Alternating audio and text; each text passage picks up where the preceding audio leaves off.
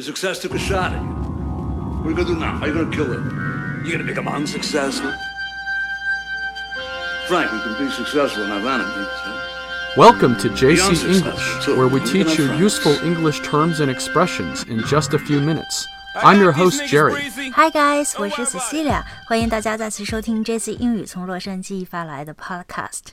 Hey, Cecilia, have you ever heard of the 10,000 hour rule? 哦，你说那个着名的一万小时定律哈，ten thousand hour rule。 That's right. It's based on a 2008 book called Outliers by American journalist and thinker Malcolm Gladwell.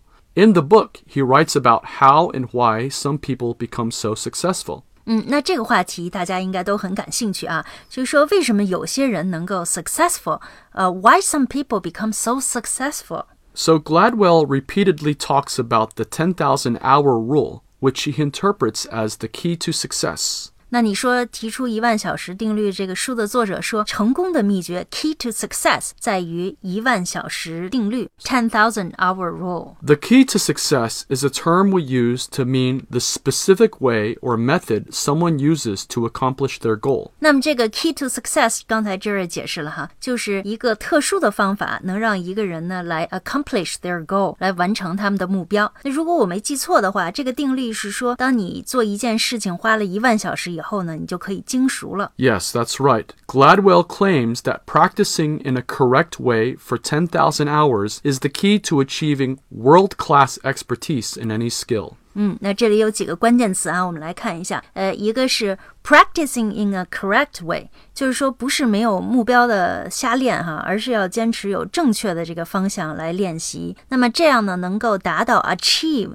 世界水准的 world class 的 expertise。expertise 呢，在这里就是专门的知识的意思。 Expertise is another word for mastery. 那 expertise 呢，也可以被解释为熟练掌握哈，master a skill set。 Yes, but there has also been some criticism of Gladwell's 10,000 hour rule hypothesis hypothesis because some people felt like he made an oversimplification of the data that he used. 那有人呢就对这个 Gladwell 提出的一万小时假说哈、啊，呃、uh,，hypothesis 有过一些这个批评 criticism，因为有些人呢觉得他对这个他所用的这个数据啊过于简单化了 oversimplification。When we say oversimplification, it means that your view of something has been distorted because you are not considering its complexity. 那像刚才 Jerry 解释的哈，这个 oversimplification 呢，相对的就是 complexity 复杂性哈，一个是简单性，一个是复杂性。那么事实究竟是怎样的？这个 Gladwell 是不是把这个成功的秘诀说的过于简单了呢？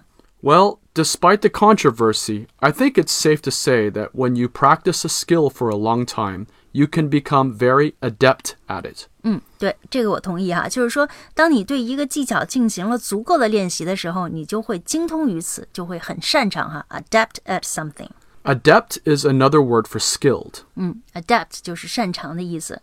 In any case, Gladwell's interpretation of the 10,000 hour rule reinforces the phrase practice makes perfect. 嗯，practice makes perfect，练习才能做到完美啊，或者就是我们中文说的这个熟能生巧。 But I'm not sure that simply practicing something for 10,000 hours necessarily means you will become world class. However, I think you will certainly dramatically improve in the skill you are practicing. 嗯，那确实是这样哈。我们中文还有一个谚语叫做“勤能补拙”哈。比如说，呃，像我们女儿吧，就没有什么运动天赋，但是就是靠着不断的练习哈，现在游泳、骑车都学会了。呃，当然这个我觉得她就是练一万小时，她也到不了 world class 的世界级的水平。 World class is a term that means among the best in the world. 嗯，对，这个可以说是差不多是世界冠军的那种水平啊，这个确实是有点夸张。 那所以我觉得作者说的这个一万小时定律，仅仅靠着练习哈就能达到世界水平，这个绝对是有夸张的成分在里面。 Yeah, I agree. In any case, dramatically improve means that you will make great advances in whatever you are working to develop. 对，练习一万小时呢，可以极大提高你的水平哈，dramatically improve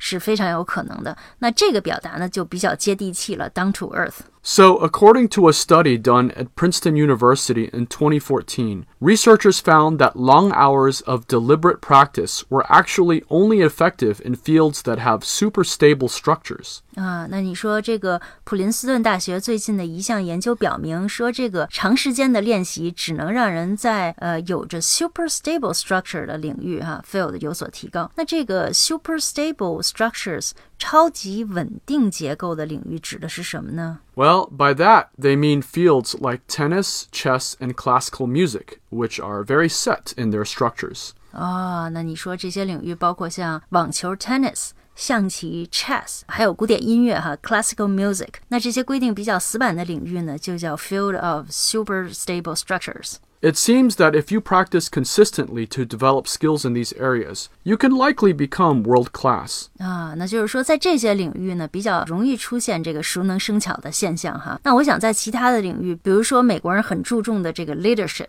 这个就是一个 soft skill 啊，很难通过后天的练习就获得极大的提高。我觉得， That's right. The same goes for entrepreneurship. 对，还有像这个企业家精神哈，entrepreneurship 等等，那这些领域呢，其实是需要极大天分的哈。 That's right. In these fields, some entrepreneurs who are not necessarily masters at business have become very successful. 哎，是这样的，我们经常可以看到一些企业家哈，entrepreneurs，他们并不是很精通 business，就是商务业务哈，但是他们很有领导力，很有 vision，有远见，所以他们就成为成功的企业家了。 Yeah, or perhaps they just got lucky. There are factors other than practice that should be considered when we talk about success and mastery. 嗯，那可以说成功的因素还有很多哈，当然其中确实是包括练习这一项 practice。 Yes, and Thomas Edison once said that success is 1% inspiration and 99% perspiration. 这句话我们中国人太熟悉了哈，这是爱迪生说的，说成功是百分之一的灵感，再加上百分之九十九的汗水哈。Success is one percent inspiration and ninety nine percent perspiration。 那这里有几个词语哈，inspiration 就是灵感、启发的意思，那它动词形式是 Inspire. inspire，可以说 I am inspired by something，对吧 Yes. 嗯，那还有一个词呢叫 perspiration，汗水。 Perspiration is another word for sweat, which in this case means the sweat you get from hard work or practice. 嗯，那就是付出努力的汗水哈，勤劳的汗水。那我们也把这句话送给正在收听节目的你，希望大家多多努力，尽我们的全力提升自己，达到成功哈。好，那今天的节目就到这里了。节目的文字版本呢，可以在微信公众号 JC 英语的推送里找到，大家可以关注一下。Thank you and see you next time. Bye bye.